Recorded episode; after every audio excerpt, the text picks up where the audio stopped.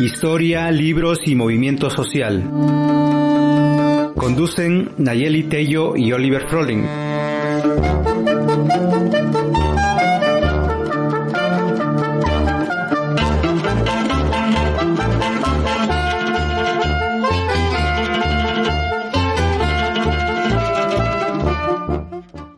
¿Qué tal amigos, amigues, amigas? Estamos aquí de regreso con su programa Pes en el Surco. Soy Oliver Froling y aquí en la cabina virtual conmigo está Nayeli Tello. Naye, ¿cómo estás el día de hoy?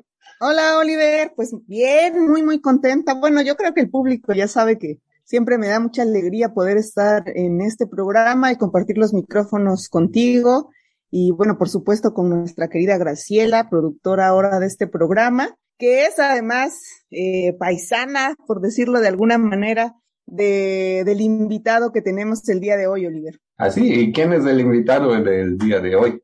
Un invitado de lujo, la mera verdad, y a quien le agradecemos mucho que haya aceptado la invitación a estar aquí en, en Pese en el Surco.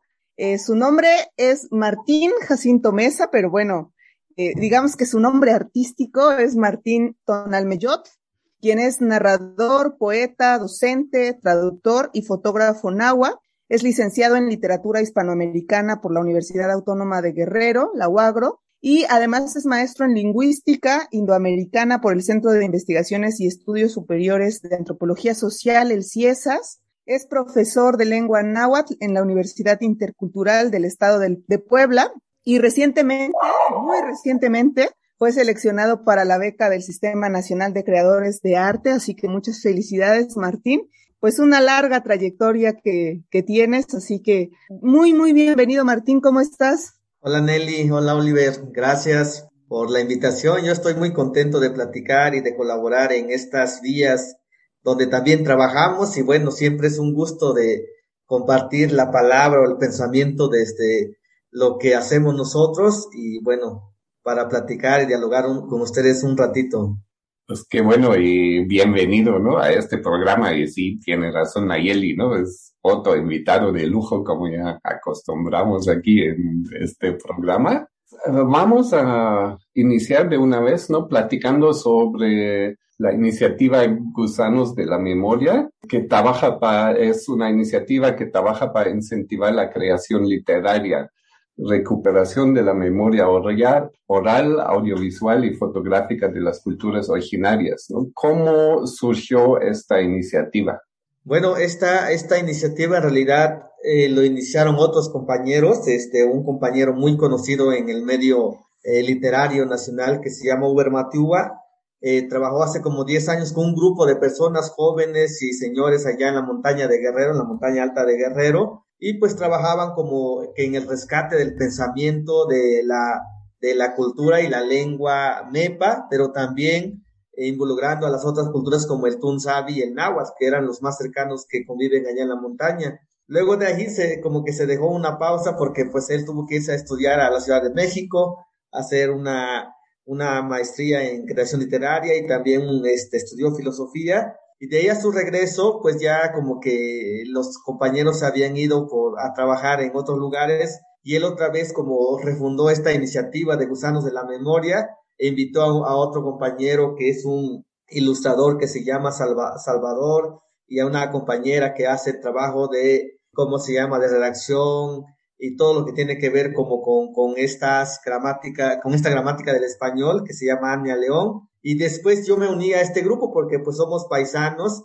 y el trabajo que se realiza desde Gusanos de la Memoria pues es como un trabajo voluntario, un trabajo que, que se hace en las comunidades, pero con un enfoque distinto. Este, este enfoque tiene que ver como con formar a jóvenes, a niños, a repensarse, a crear desde sus propios idiomas, a pensar en la lengua, a utilizar la lengua como una herramienta principal y, primordial para refortalecer o fortalecer el conocimiento que cada vez se estaba perdiendo o el pensamiento que cada vez se estaba haciendo a un lado. Entonces, esta iniciativa es esto, ¿no? De empezar como a reactivar eso que vivía antes y que era tan natural platicar y, este, y escuchar nuestras historias, interpretar nuestras propias historias, pero que se han olvidado y cada vez está tomando como esta referencia de la occidentalización y que cada vez como nos relega nuestro pensamiento. Entonces, Gusano de la Memoria tiene esta iniciativa sin, sin recursos pues del gobierno federal, sino que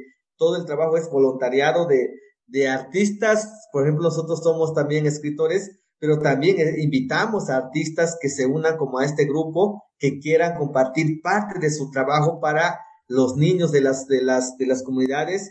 Y pues lo que ofrecemos nosotros como organizadores, pues es la comida, de repente llevarlos a la montaña, nos este, organizamos con maestros, con personas de la comunidad, para que esos talleres pues sean de utilidad para los niños que quieran algún día ser o tener algún trabajo distinto, pues al, al de ir a trabajar a Sinaloa en los campos, al de o elegir como este trabajo tan feo que hay allá en Guerrero, que es el del sicariato, eh, como dar opciones de, de, vida para estos niños. Tal vez no todos puedan elegir como estas opciones artísticas, pero al menos sabrán que existen y al menos sabrán que lo podrán hacer un día, porque muchos no lo saben, ¿no? Por ejemplo, yo me acuerdo cuando platico con los niños, ahora que estuve por allá, les digo, ¿qué van a hacer este, cuando sean grandes?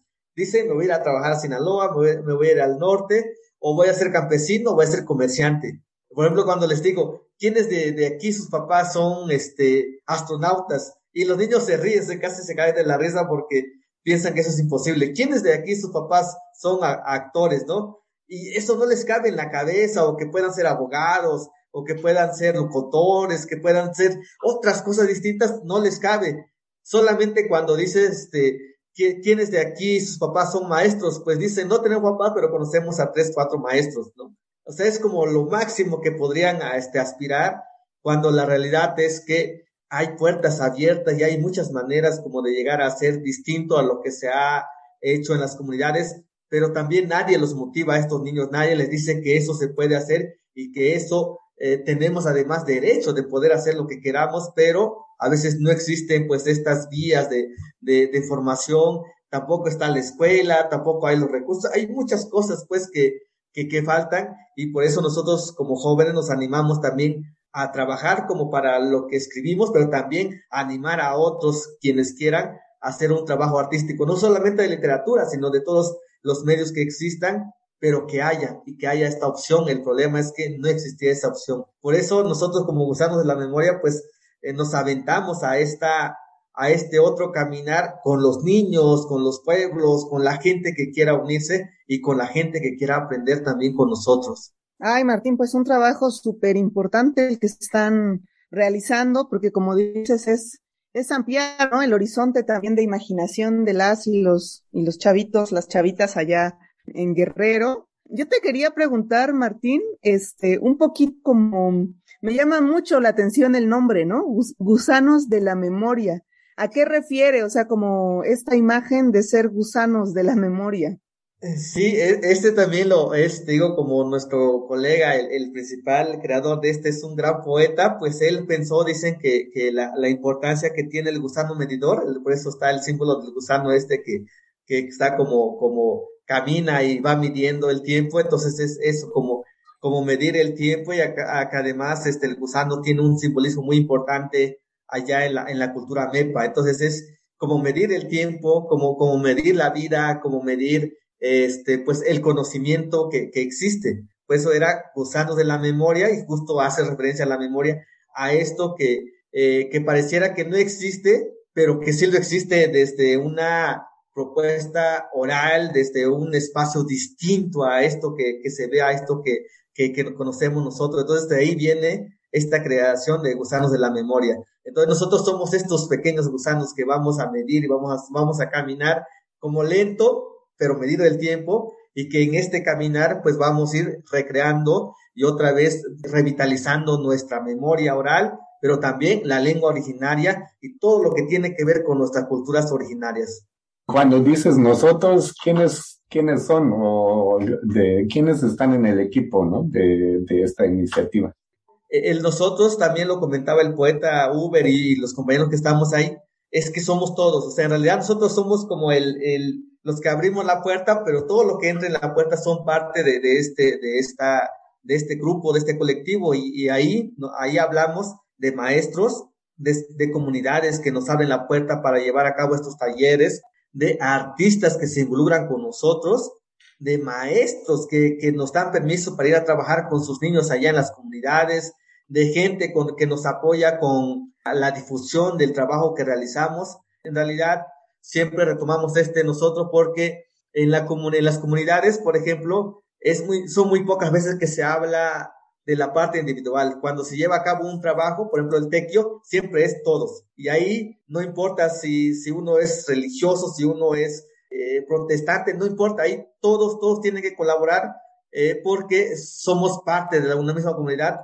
para limpiar el río, para limpiar el panteón, para limpiar cosas comunes que con donde compartimos o donde convivimos todos. Por eso el nosotros significa mucho. A lo mejor lo retomamos de, de los pueblos porque pues allá así se trabaja como muy común y muy normal, pero en, la, en las ciudades es, es muy distinta esta, esta dinámica. Martín, pues bien interesante todo lo que nos estás comentando. Le vamos a decir a nuestro auditorio que no, que no se vaya a cambiar de estación, porque además te vamos a pedir más adelante, eso sí, más adelante para que te prepares. También que nos compartas un poco de, de tu obra, ¿no? De tu obra poética. Pero bueno, vamos a ir corriendito a una pausa musical y volvemos.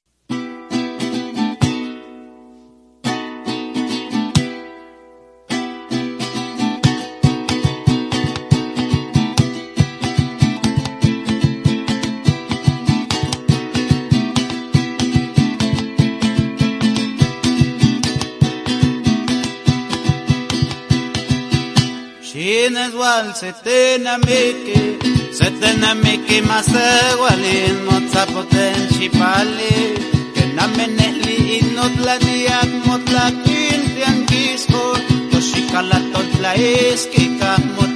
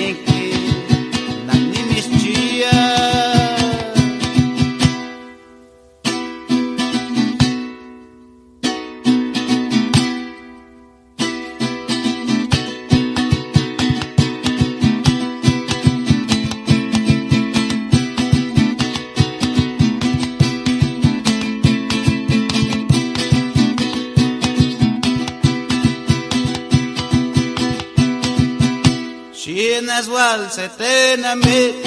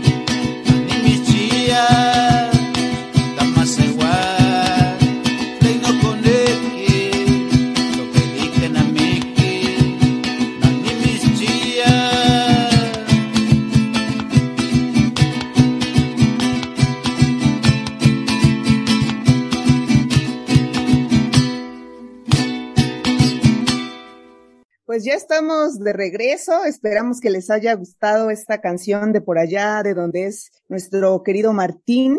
Martín Tonalmeyot. Y bueno, Martín, ¿por qué, ¿por qué no nos cuentas también un poquito ahí en la página que ustedes tienen, que más adelante nos, nos dirás también cuál es? Vimos que el año pasado, el 2020, crearon también desde Gusanos de la Memoria un premio de creación literaria en lenguas originarias que estaba dirigido a jóvenes bilingües de todo el país, ¿no? Y además sacaron ahí la antología. Entonces, ¿cómo es que dan este salto de pasar de su trabajo más en Guerrero hacer una convocatoria y una antología a nivel nacional? ¿Cómo fue ese proceso? Y si nos platicas un poquito como también qué resultados tuvieron, ¿no?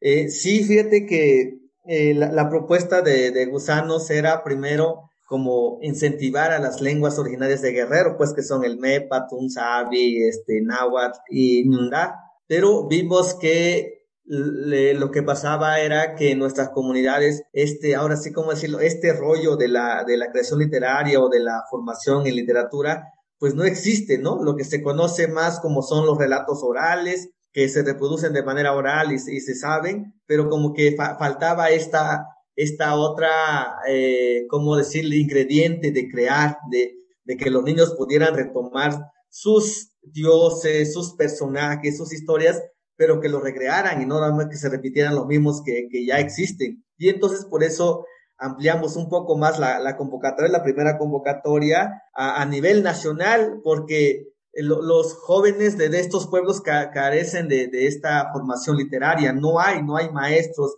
no los forman, además de que toda la formación desde preescolar, la primaria, la secundaria y todo lo demás es en español. Y aunque se formen de manera bilingüe, con escuelas bilingües, los maestros siempre les hablan en español, solamente tienen una hora o dos horas donde les enseñan el de cómo se llama la lengua náhuatl. Ahora que estuve allá en la montaña hace, hace 15 días, a los niños no les cabía en la cabeza que yo les podía dar un taller en lengua náhuatl.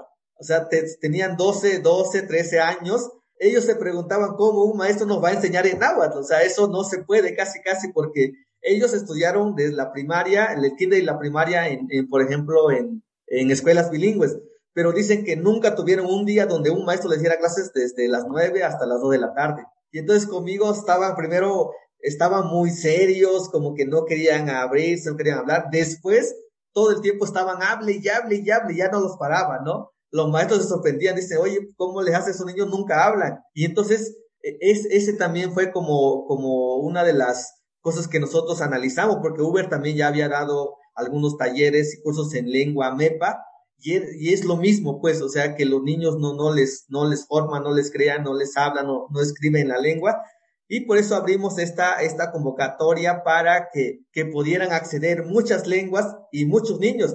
Pero además para esta la primera convocatoria dimos facilidad de que sus textos nos pudieran mandar eh, con una captura de, foto en el celular, no importa, el chiste que se viera como, con escaneado, por correo, o sea, dimos todos los formatos posibles, porque hasta, hasta pensamos que en algunas comunidades no hay este, también internet, entonces que nos mandaran una carta, aunque sea manuscrita, pero que, que nos contaran este, una historia o, un poema que ellos pudiesen este, crear. Y entonces nosotros nos dimos la tarea, ahora sí, para no decir que nosotros todo lo hacemos y nosotros elegimos, pues buscamos a, grandes escritores para la primera convocatoria, para que fueran sinodales o para que fueran este, ellos los que determinaran qué trabajo sí, qué trabajo no. Y me acuerdo que en la primera estuvo este, como invitado Balán Rodrigo, que es un poeta y escritor multipremiado, que tiene más de 60 premios y más de 30 libros publicados, ¿no? Y también es premio Aguascalientes y demás.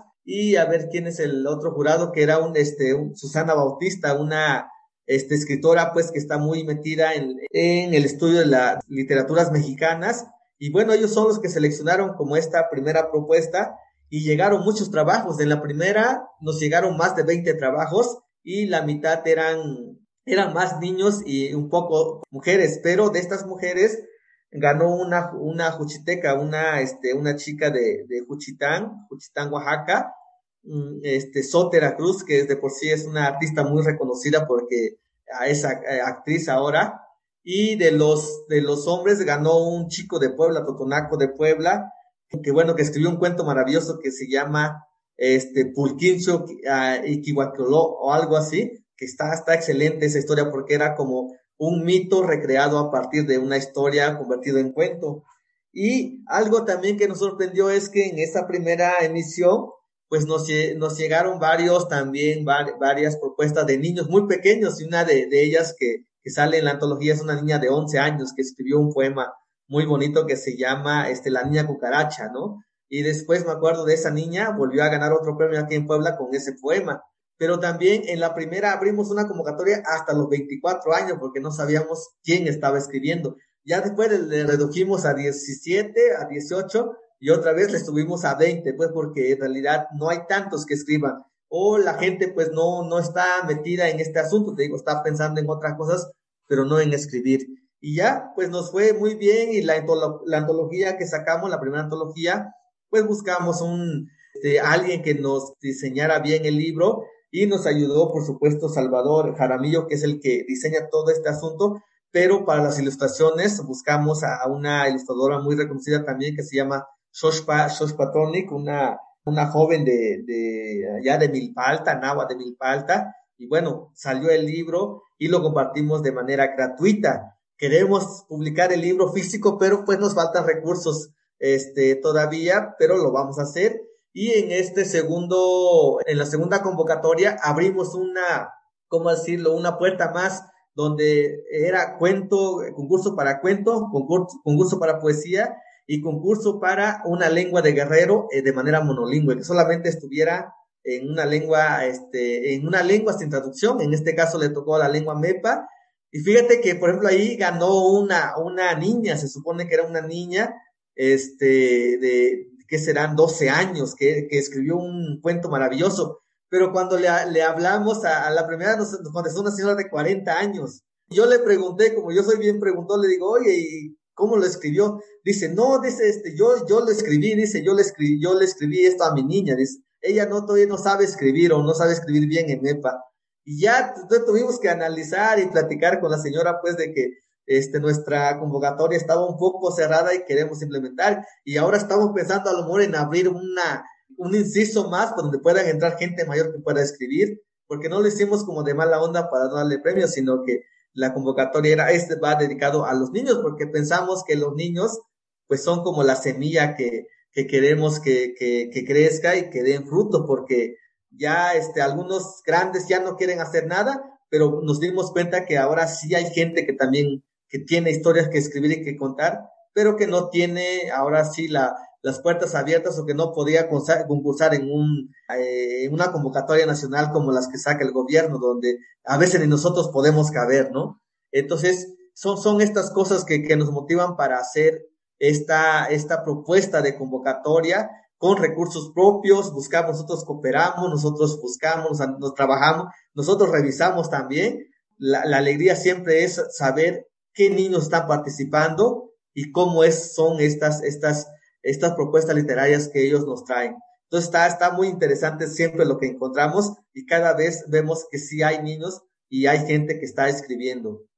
Está bien interesante esta iniciativa y ¿cómo se ubica esta iniciativa dentro del panorama de las lenguas originarias ahí en Guerrero? ¿Cómo está la, la situación en este momento? Es una iniciativa, ¿cómo decirlo?, propio o distinto, eh, diferente, distinto, nuevo. A nivel nacional son muy pocas convocatorias como que van dirigidos a, a, este público, ¿no? Por ejemplo, la única que existe pues es la de su estado, la donde están viviendo ustedes en Oaxaca, pero lo creó también un, un gran personaje gigante, gigante que es Francisco Toledo, ¿no? Con sus propios recursos. Y nosotros lo que vimos es que en las convocatorias que sacan para niños, por ejemplo, alas y raíces y otros, no, no hay pues estas vías, no, no existen. Además, la dificultad burocrática de hacer esto, de tener dónde depositarte, de, de, de a veces hasta te piden comprobantes fiscales y esas cosas, pues eso no saben ni, qué rollo en las comunidades. Entonces nosotros vimos esta opción, vimos esta opción y además en los niños, para nosotros los niños son primordial porque ellos todavía no están contaminados de otras cosas. Ellos pueden hacer y crear, pero además convivir con estas dos culturas que tienen, la lengua originaria, la cultura originaria y esta otra cultura que todavía no conocen que lo van a conocer. El problema es que llegan de allá y vienen de allá, llegan a las, a, los, a, las grandes ciudades y los absorbe y se pierden en este otro medio. A muchos se, se forman, se crean, pero ya no quieren regresar. Lo que nosotros queremos hacer es que se crea, que venga desde allá, llega aquí, se forme y regrese allá. Es, es una alternativa en realidad, porque no hay, no hay en, en, en el gobierno esta alternativa. Además, si lo viese, por ejemplo, en Guerrero acaban de sacar una convocatoria el año pasado para niños que escriben, pero primero no sabemos quiénes evalúen estas habilidades literarias porque la gente no conoce, no sabe nada más como que quiere cerrar ese huequito, pero no conoce. Y nosotros sí, nosotros venimos de pueblos, estamos, vamos a los pueblos, trabajamos con los pueblos, hablamos la lengua, también somos creadores, entonces conocemos como que estos medios y por eso los estamos creando. Yo creo que es una alternativa eh, única que hay hasta ahorita para, para dirigido a niños, por supuesto, pero queremos abrir más espacios. Yo creo que eso va a funcionar con los recursos que tengamos, y eso es lo de menos además, ¿no? Porque nosotros hemos visto que, que se premian un trabajo con 10 mil, 20 mil, 30 mil, 40 mil pesos, pero pues ese trabajo a lo mejor no tiene sentido y se pierde nada más ahí. Y lo que nosotros queremos no es que nada más el niño gane, escriba ya. Nosotros queremos incentivarlo a que aprenda su lengua, a que lo hable, a que lo defienda, a que conozca su propio quehacer, este, quehacer cultural, que sea de un pensamiento propio, pero que eso lo lleve, o sea, lo motive, no solamente es, ya escribió y ya, lo soltamos, no, nosotros lo queremos invitar que llegue a la casa y que se quede en la casa y que cuando salga sepa de dónde viene. O sea, está metido muchas cosas como este aspecto de, la identidad. Queremos, en resumidas palabras, formarlos, pues no solamente premiarlos y ya y soltarlos, no, no, premiarlos y llevarlos de la mano si quieren hacer trabajo artístico.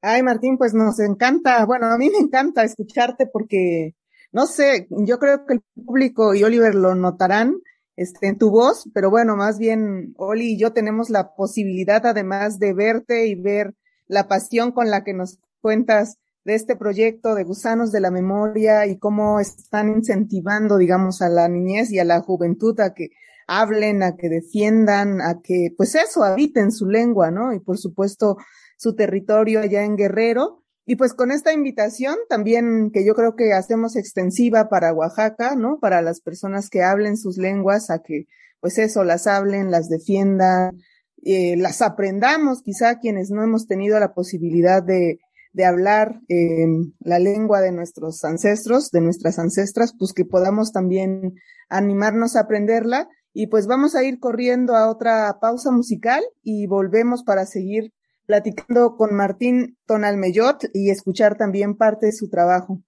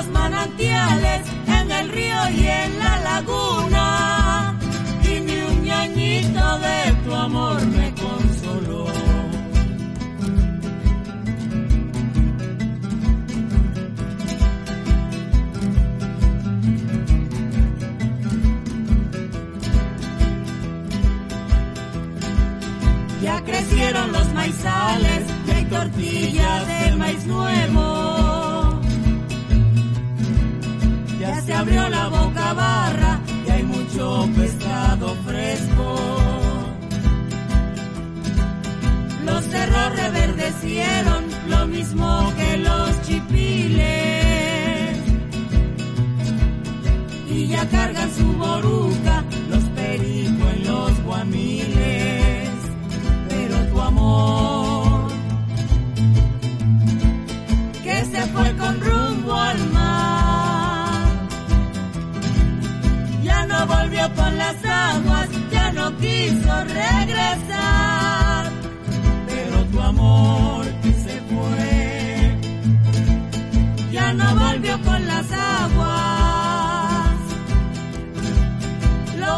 los manantiales, en el río y en la laguna.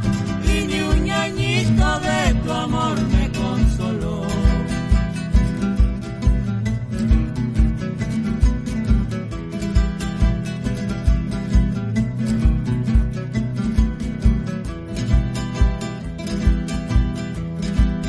Las cosechas se vendieron y ya tengo unos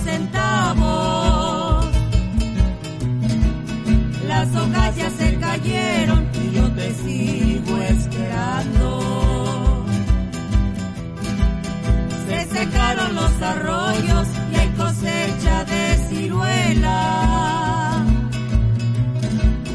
Ya preparé nuevas tierras y mis besos por si llegas, pero tu amor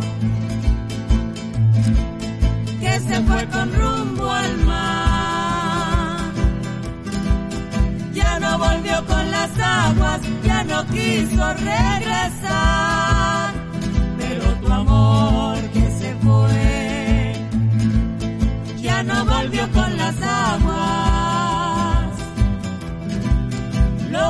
los manantiales, en el río y en la laguna.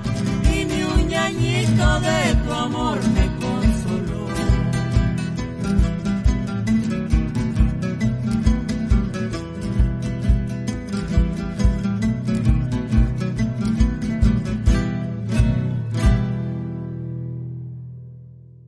Y aquí estamos de regreso con el programa Pez en el Surco, aquí platicando con Martín Ton- Tonalmeyot y sobre su proyecto Sanos de la Memoria y otras cosas ahí en la montaña de Guerrero. Y hablando de la montaña de Guerrero y si ya estamos aquí en esta coyuntura de aniversarios y todo, se habla mucho de la conquista, ¿no? Y cómo impactó lo que se conoce como la conquista ahí en Guerrero. En realidad allá nunca llega nada, no, no llega esta información. Este, cuando, por ejemplo, se hace la conmemoración del Día de la Lengua Materna, el Día de los Pueblos Originarios, ahora los 500 años de la conquista que se están conmemorando, pues allá la vida sigue, este, no pasa nada. Ayer, justo ayer platicaba yo con mi esposa, que también es una escritora, le decía, eh, yo no sé, eh, yo no, no había visto cómo, emocio- cómo la gente se emociona tanto, tanto cuando, cuando festejan eh, la independencia aquí en la ciudad. Le digo, en mi comunidad no pasa nada, absolutamente nada. Si es que hay clases, ahora, ahora como no hay clases no pasa nada, pero cuando hay clases solamente hay desfile en la mañana y la gente no entiende, a veces ni sabe por qué desfilan, pero sabe que hay desfile. Y cuando no hay, por ejemplo, ahora como está la pandemia, allá es nada, o sea, no, no se festeja nada. Justo se festejó hace tres días el día de la Santa Cruz, que es el día del Chilo Cruz, ¿no? El día del Chilo Cruz, el 14, pero el 13 es la fiesta, el 13 se hace una, una ofrenda, se mata un pollo, se pone pan, flores, unas velas, y se, se ofrenda al, al, a, la, a, la nueva, al nuevo alimento que es la milpa, porque ya está el gilote, ya va a llegar el nuevo producto a la casa. Entonces, se ofrenda a la milpa y se visten a las milpas, por ejemplo. No me preguntaste, pero te se visten a las milpas en cada esquina de la milpa, de la jícama o de, las frijoleras, de, las, los frijoles. Se, se, le adorna con flores y con papel crepé y en la casa se le hace una ofrenda a estos productos que van, a llegar, que van a llegar. Eso es como la fiesta de allá. El 16, el 15, el 16 no pasa nada, absolutamente nada. Y a mí me gusta que mi pueblo no pase nada. Significa que no está tan amarrado de, de esta otra visión distinta a lo que hay. Entonces, lo mismo cuando es Día de la Lengua Materna, no pasa nada, la gente no sabe qué es el Día de la Lengua Materna. Pareciera que eso es malo, pero yo creo que eso fortalece a que las comunidades sigan pensando distinto, porque además estas conmemoraciones yo creo que sí son necesarias, pero para la gente de las ciudades que, que están perdidos un poco de su visión, de su raíz nativa, de alejarse un poco de este racismo al ver a una señora vestida distinta y le dicen que se llama María o piensan que es ignorante. No sé, yo creo que eso es, es bueno para esta otra población o incluso sería bueno que en la televisión pasaran estas cosas para que se cambiara un poco la visión de esta sociedad mexicana. Te cuento, Oliver, que si hay algo que puede impactar en las comunidades es que haya buenos centros de salud, haya apoyo en las carreteras, haya buenas escuelas, haya buenos maestros. Yo creo que eso impactaría más y, ayudaría mucho, mucho más que esto que, que se conmemora aquí en las ciudades. Entonces, allá a los 500 años, solamente nos interesa aquellos que estamos metidos en la historia y como realzando la figura de Malintzin, que fue una gran mujer que, que utilizó, o, en vez de, ser utilizada, utilizó a Hernán Cortés, o esto que nos cuenta Federico Navarrete, ¿no? Que, del, que no fue una conquista española, sino que fue una conquista de estos pueblos, porque el 99% de los soldados que invadieron la, la, el imperio azteca, pues eran de los pueblos originarios y no eran españoles. Entonces, no, no, yo no, no he visto ningún impacto allá. Y yo creo que así está bien como estamos, seguir manteniendo una visión propia de la vida y yo creo que eso nos salva de muchas cosas. Pues muchas gracias, Martín, porque también es verdad que muy probablemente la, lo que conocemos como la conquista, pero que también Federico Navarrete dice que es más bien como el rollo de la caída de México Tenochtitlan, pues no, no, no tuvo presencia en muchas comunidades en el país, ¿no? Sino más bien en el centro y de ahí pues se ha extendido esta idea, este, como dices, a todas partes, pero bueno, pues hay lugares en los que ni siquiera se enteraron en esa época, ¿no? Como que existía ese, ese momento. Martín, nos queda súper poquito tiempo, pero no, de verdad que no queremos de dejar de oír tu trabajo, ¿no? Que nos leas si es posible en náhuatl, en español, es, también que nos compartas tantito, tantito de cómo es que te das cuenta que tú quieres escribir poesía y que te interesa eso, ¿no? Y, sí, cuéntanos un poquito más de ti, Martín. Bueno, les comparto dos poemas y de ahí, este, chiquitos, y de ahí, este, ya cierro con un poco de esta visión del por qué escribir, ¿va? Este se llama Huachichimetlahua. Huaquinama y Casepa Unichocac otlahuaque chichime, oniquinachalte michome niman, oniquincochmote nochitos titzihuan. Nahuax niwalewe pan altepet pampa, oniwetzico pan se tlapechtle niman, ya que cuaconinen, y panoacoco wasalitziaya, se toto tzaihuiyo masatlapalyo, kituan onantzen gapa onto totzintle, opatlan niman, onechcahuilite y paquilis. Ladrido de perros. Cuando lloré por vez primera, ladraron los perros, desperté a los gatos e interrumpí el sueño de mis cabras. No soy de ciudad porque caí sobre una cama con base de carrizo y, desde mi origen, he traído pegada en la garganta un ave colorida y de bello plumaje que, según dijo mi madre, voló y me dejó su canto. Tlalhuacale, nigneque ni yes ni wiwisacatzin, maasican huesca no más tlacapalhuan, maishlamatite no patlanalis campachaka islamate nigneke ni yes ni wiwisakatzin, ni manipatlanes itigmostin, nictemos canon huahmestok aquiyatzintle quema, ni casi se talhuacale ni man icaun huascalcintle, ni moyawas no cocoltlastol. Jícara de barro. Quiero ser un colibrí para volar al infinito. Que mis alas lleguen donde nadie alcance y que mi vuelo conozca el incógnito. Quiero ser un colibrí y volar entre las nubes para buscar el manantial de lluvia, tomar una jícara de barro y con ella derramar la lengua de mis abuelos. Bueno, son dos pequeños, este, dos pequeños poemas que les compartí. Y bueno, termino ya con esto de, del por qué escribir o cómo es que yo llegué a este asunto. Yo cuento que hasta los 20 años yo no había leído ningún libro en lengua en, en español porque pues me dedicaba, iba a la escuela, cumplía con las tareas y de ahí me dedicaba al campo todo el tiempo. Hasta los 15 años cuidé animales, cuidé chivos, después toros y después este, eh, empecé con el quehacer del trabajo, este, limpiar la milpa, sembrar, todo, todo lo que se hace en el campo. Y hasta después de los 20 años fue cuando comencé a leer, después de los 20 años aprendí a escribir este, mi lengua, eh, mi lengua náhuatl, pero en todo este proceso atrás de los 20 años yo siempre escuché historias. Mi padre es un gran contador de historias y todo el tiempo me contaba, me contaba, me contaba y yo me sé muchas historias de lo que me contó mi padre. Y entonces yo quería ser escritor, pero quería ser cuentista.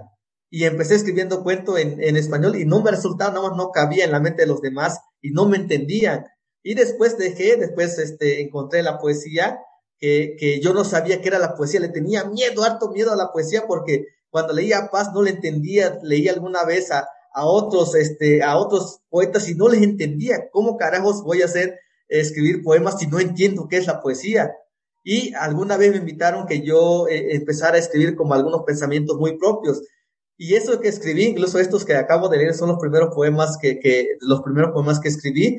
Y resultaron que esos que yo pensaba, que yo escribía, era, era poesía. Entonces por ahí empecé a escribir en náhuatl, en náhuatl, en náhuatl, y encontré como que este caminar y ahora estoy absorbido por este, por, eh, por este otro espacio de la poesía y me paso más rato leyendo poesía que otra cosa ahora. Y ya le entiendo de alguna manera, pero también comencé a escribir porque siempre que leía a otros autores nunca encontraba mi identidad, nunca encontraba lo que yo conocía, los árboles, los ríos, la gente de mi pueblo, las costumbres de mi pueblo, las creencias, nunca los encontraba y cuando empecé a escribir, eh, dije, alguien tiene que hablar sobre mi pueblo, sobre mi gente. Y como no existía ese alguien, yo comencé a, a relatar estas historias que ahora se han convertido de alguna manera en poesía. Pues aquí quedamos impresionados, Oliver y yo. Martín, pues ha sido de verdad todo un gusto tenerte aquí. Vamos a agradecerle ahí a Fernando Magariño que nos que nos puso en contacto, ¿no? A través de, esta antología de Verbo Raíz, que fue como nos, como nos entramos con, con Martín Tonalmeyot. Eh, no queremos también, Martín, que nuestro público siga esta programación sin saber dónde puede, uno, conocer más de Gusanos de la Memoria y dos, por supuesto, leer tu trabajo. No sabemos si tienes eh, algún libro, dónde se podría conseguir, si sabes, aquí en Oaxaca este, o si hay alguna página de internet donde podemos, podamos leer más de ti. Sí, bueno, nosotros en Gusanos de la Memoria tenemos una página que así se llama www.gusanosdelamemoria.org y ahí pueden consultar no solamente como la página, ahí publicamos a escritores, tenemos una biblioteca digital de literaturas en lenguas originarias, tenemos un poco de radio, tenemos un poco de todo ahí. Ojalá se puedan aventar a visitar. Y bueno, a mí me pueden contactar como Martín Tonalmeyot en, en Facebook, en Instagram y en Twitter. También estoy como Tonalmeyome y ahí me pueden contactar. Y bueno, para leer un poco de mi obra, pues solamente me googlean. Yo creo que he publicado en más de 10 revistas o 20, no sé cuántas. Ahí pueden encontrar parte de lo que hago, de lo que he escrito también. Y bueno, este, los libros desgraciadamente solamente los vendo yo, este, los mando por vía, vía correo pero hay un libro que sí se vende de, en cualquier plataforma y en cualquier librería que se llama Xochitlatoli, Poesía Contemporáneas en Lenguas Originarias de México. Esa lo pueden conseguir en cualquier casi librería y o por, la, este, por, por internet y se vende mucho. Se llama, eh, son 32 poetas y 6 lenguas distintas que reuní en ese libro. Entonces, ojalá puedan conseguirlo. O si quieren algo de mi obra, pues me contactan y ya yo se los mando. Pues muchas gracias, ¿no? Y la verdad súper interesante tu proyecto y todo lo que hacen, ¿no? Y la energía que, que tienen ahí también. ¿no? Entonces, pues no nos toca nada más que despedirnos en este momento y pues muchísimas gracias por tus aportaciones a este programa. Sí, gracias a ustedes y a Fernando que, que me puse en contacto, un gran poeta que va muy bien o excelente en este caminar de las letras. Gracias a todo tu público. Pues muchas gracias, Martín.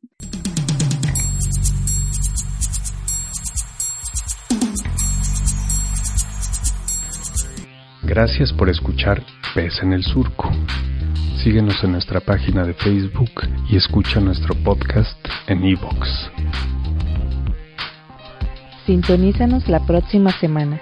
Producción Graciela López a través de Surco Asociación Civil. y el colectivo editorial Pez en el Árbol. Invitamos a dar like y suscribirse en su plataforma favorita de podcast.